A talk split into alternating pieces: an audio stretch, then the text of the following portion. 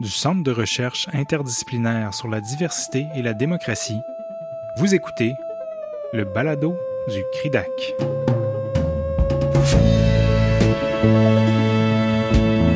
Le colloque virtuel L'administration publique des diversités ethnoculturelles, religieuses et autochtones, tenu les 25 et 26 mars 2021, a rassemblé plus d'une vingtaine d'intervenants et intervenantes issus des milieux de pratique et académiques. Dans cette série spéciale du balado du CRIDAC, nous vous proposons d'écouter ou de réécouter certaines présentations phares du colloque.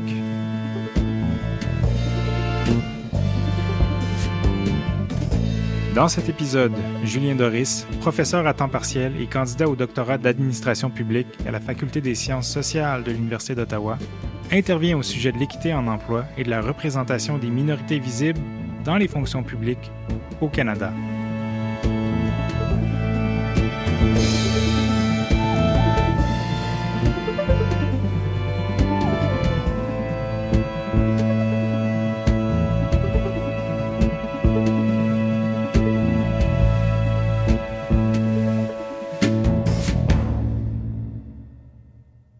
Présentation va euh, finalement euh, toucher aux questions d'équité en emploi comme euh, condition hein, de, de, la représentation bureaucratique et ça va faire un petit peu des liens avec ce que le professeur Garakani nous a présenté à l'instant.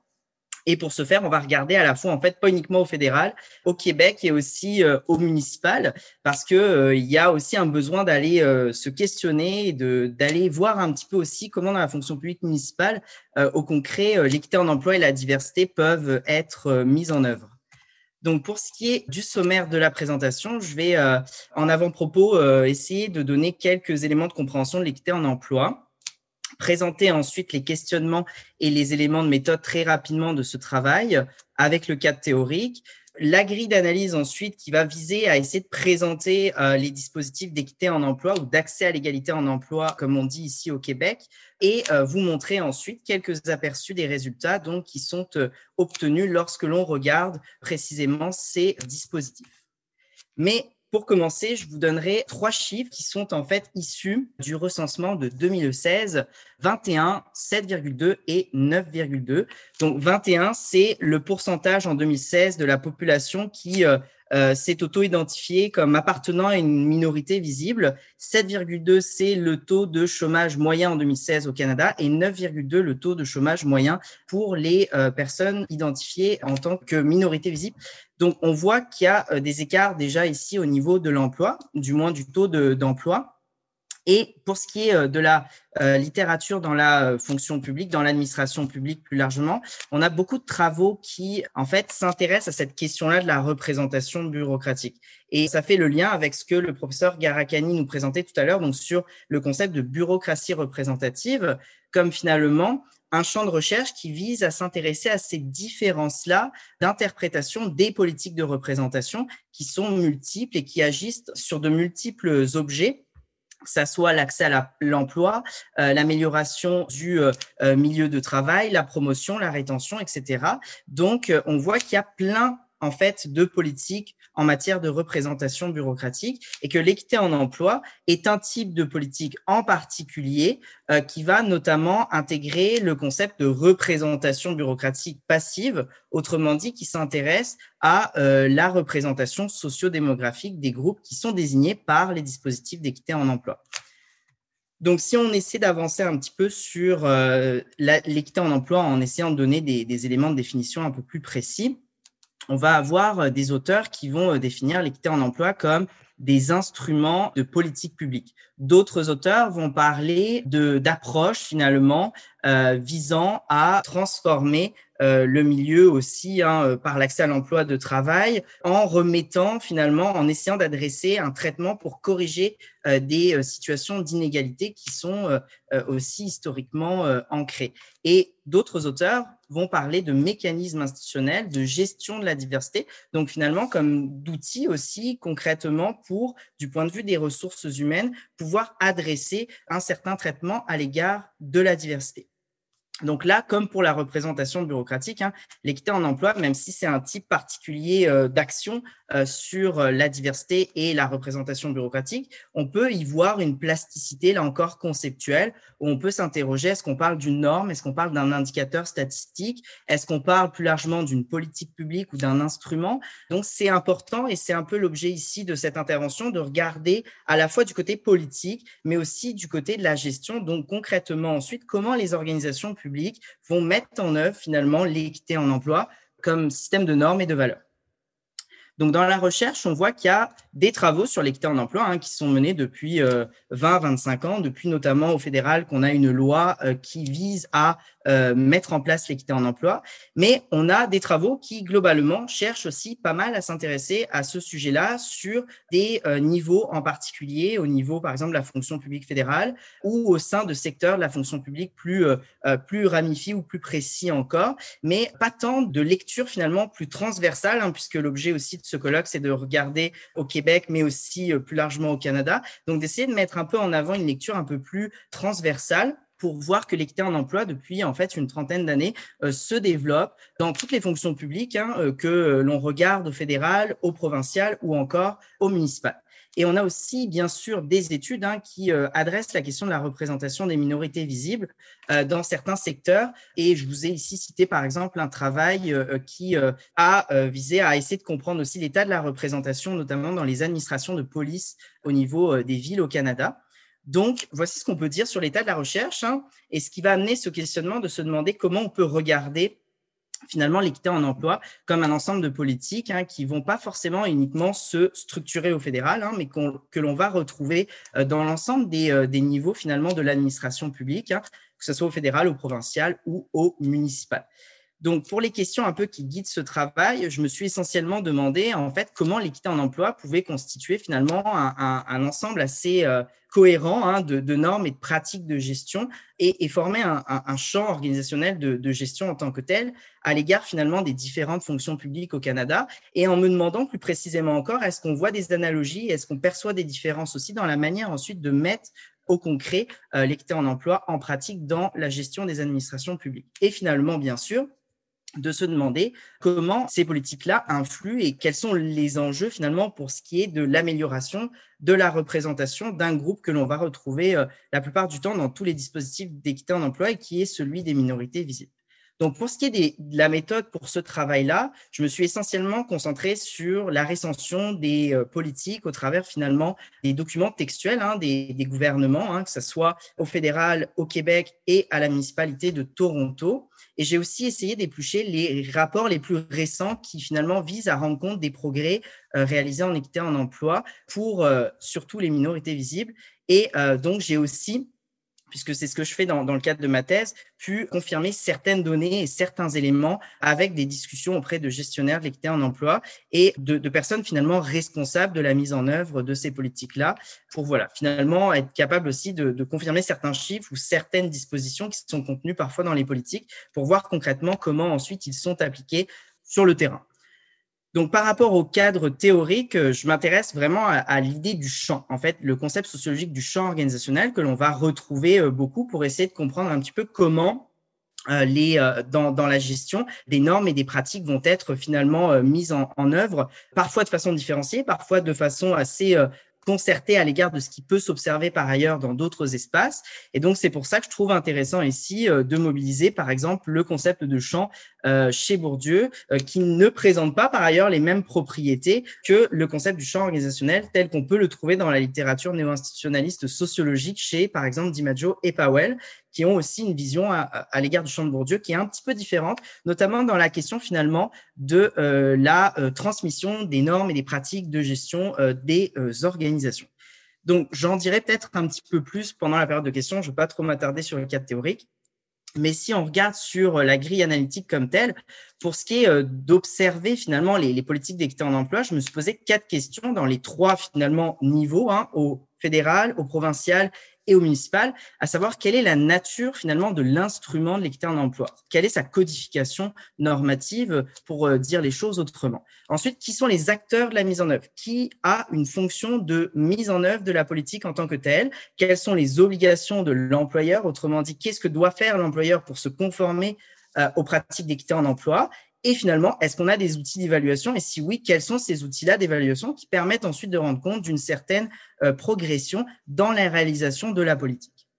Et pour ce qui est d'interroger ensuite euh, l'état de la représentation des minorités visibles, donc dans les différentes fonctions publiques, j'ai recouru à quatre indicateurs, en fait, qui sont des indicateurs que l'on va retrouver dans euh, tous les rapports qui sont formulés dans les trois fonctions publiques et qui permettent donc de, de, regarder un petit peu plus transversalement aussi cette question-là, notamment sur Premier critère, la disponibilité euh, dans la population active, donc euh, des personnes qui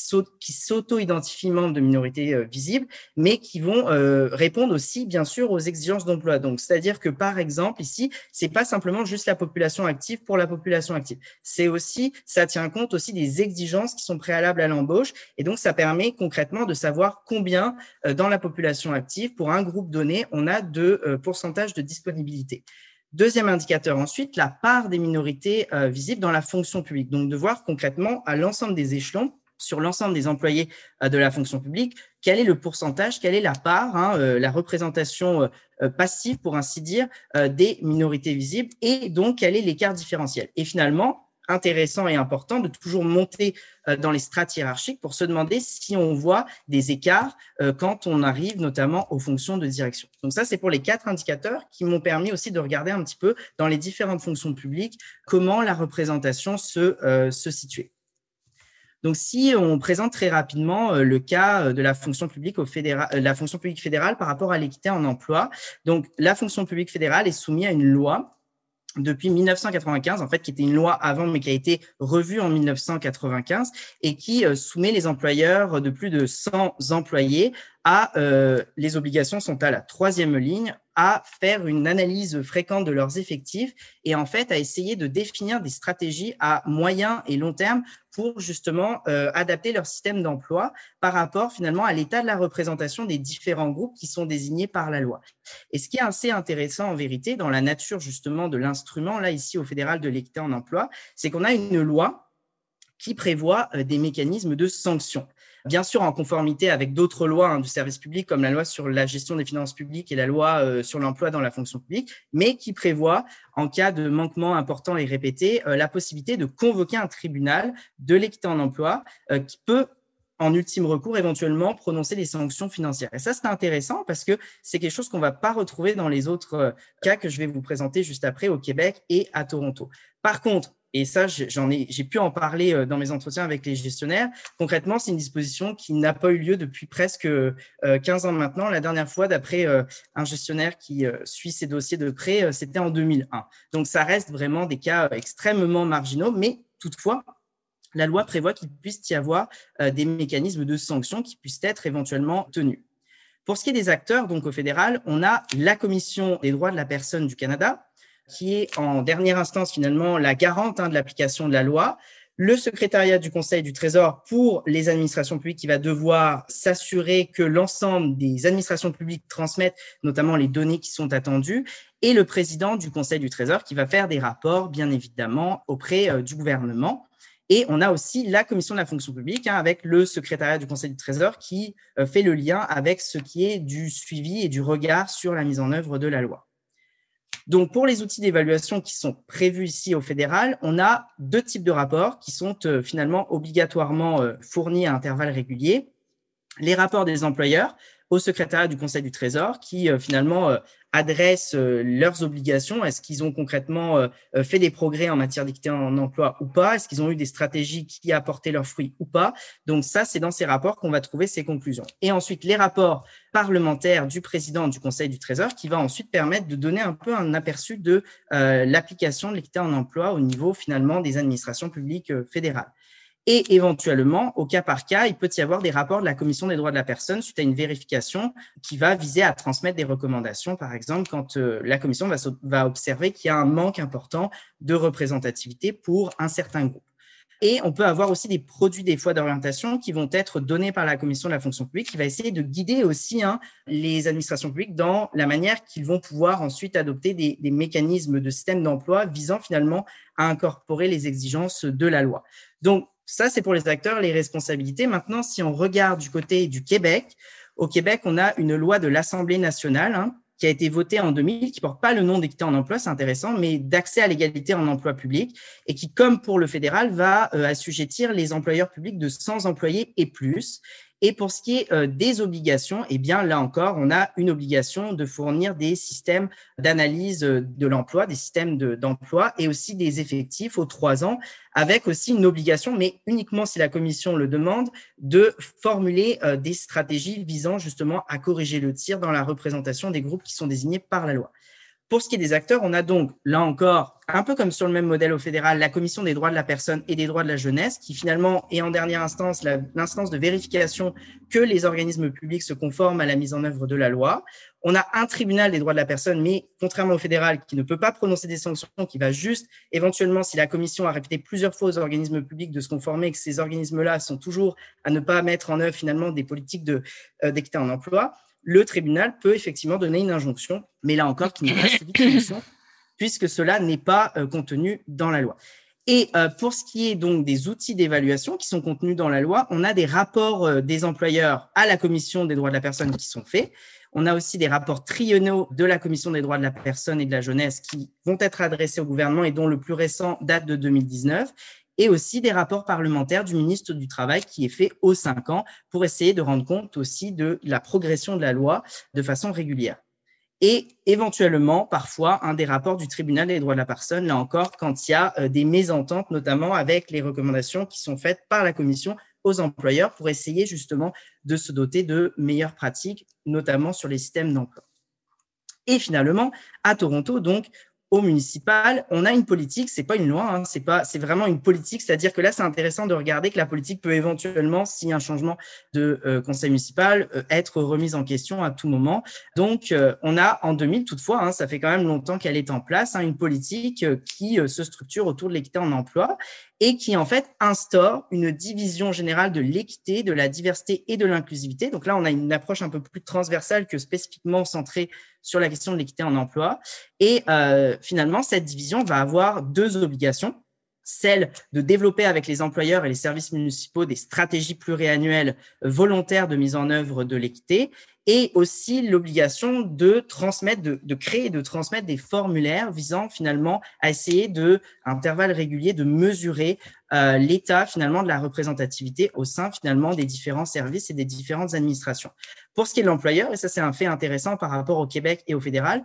c'est qu'il n'y a pas une obligation ici de, euh, de, en fait, de se doter hein, de mécanismes visant à mettre en œuvre l'équité en emploi, mais ça va vraiment reposer sur une base volontaire, c'est-à-dire que la politique vise par l'intervention de la division à inciter les employeurs et les services municipaux à se doter de pratiques et à transmettre aussi des données régulièrement pour pouvoir rendre compte un petit peu de l'état de la diversité. Et donc, en termes ici d'outils d'évaluation, on va avoir bien sûr des rapports de la division qui vont être transmis au conseil municipal pour aussi rendre compte des stratégies pluriannuelles là où elles sont adoptées et pour aussi essayer justement de colliger certaines données dont les plus récentes ont aussi été publiées en 2019. Euh, et fait important ici à noter, c'est qu'on a un, mécanisme de frein et contrepoids où on a un bureau des droits de la personne de la ville qui est aussi chargé de travailler avec la division générale pour s'assurer que la division générale aussi euh, cherche à bien euh, mettre en place hein, des suivis avec les employeurs et les services municipaux pour justement euh, se conformer à la politique. Si on regarde, il me reste très peu de temps, il me reste juste trois minutes, les statistiques de la représentativité finalement pour les minorités visibles dans les trois fonctions publiques, ce que l'on observe, c'est que pour ce qui est de la DPA au fédéral, il y a 15,3% de la population active qui euh, est auto-identifiée membre de minorité visible et on trouve 16,7% finalement de personnes auto-identifiées membres de minorités visibles. Au fédéral, donc, on a un solde positif de 1,4 points, ce qui est quand même assez intéressant au vu de la progression aussi au fil des différentes années. Et quand on regarde en revanche au niveau des postes de direction, euh, le chiffre tombe à 10,6% donc de personnes qui s'auto-identifient membres des minorités visibles. Au Québec, euh, qui est une fonction publique euh, deux fois plus importante en taille qu'au fédéral environ, On a 10,3% donc de personnes qui sont finalement dans la population active, qui répondent finalement à la catégorie du public cible des minorités visibles. 6,3% pardon donc des effectifs qui sont des, des donc des fonctionnaires auto-identifiés membres de minorités visibles, soit un différentiel ici de 4 points. Et on voit en revanche, ça c'est assez intéressant, c'est que le dernier rapport de la Commission des droits de la personne et de la jeunesse a annoncé ce chiffre que seulement 0,7% des postes de direction sont occupés par des personnes auto-identifiées membres de minorités visibles, ce qui est quand même assez faible dans le nombre. Et finalement, à Toronto, pour un bassin d'emploi de 33 000 employés, on a là une tendance démographique euh, très différente. On a 51% de la euh, population euh, active qui est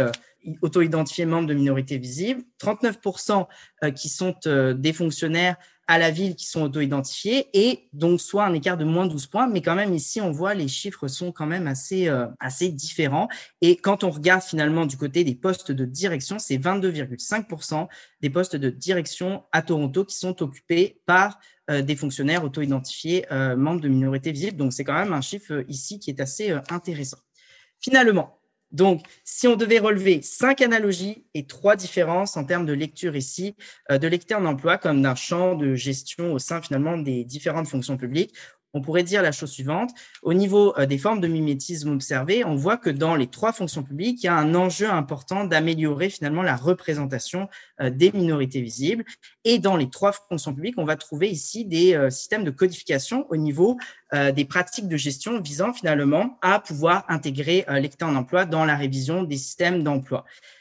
Ensuite, on a des rôles et des responsabilités hein, qui sont déterminés par euh, des acteurs institutionnels qui vont être chargés dans les trois euh, fonctions publiques de, coordonner la mise en œuvre et de s'assurer que celle-ci se fasse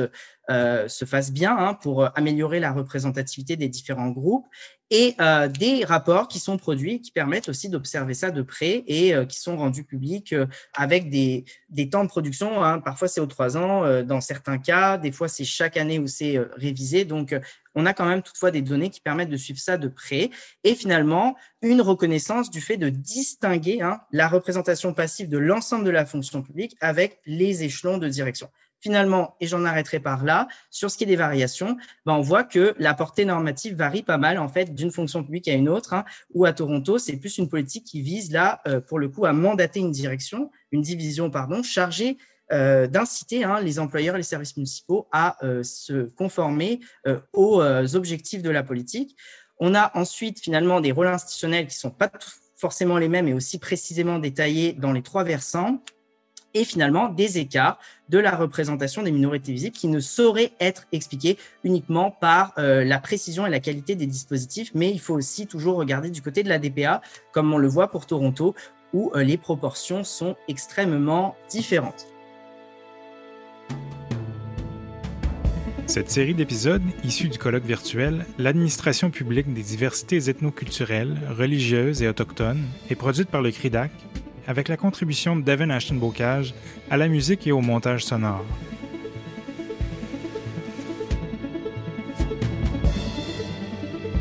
Merci d'être à l'écoute et restez à l'affût des prochains épisodes du Balado du CRIDAC.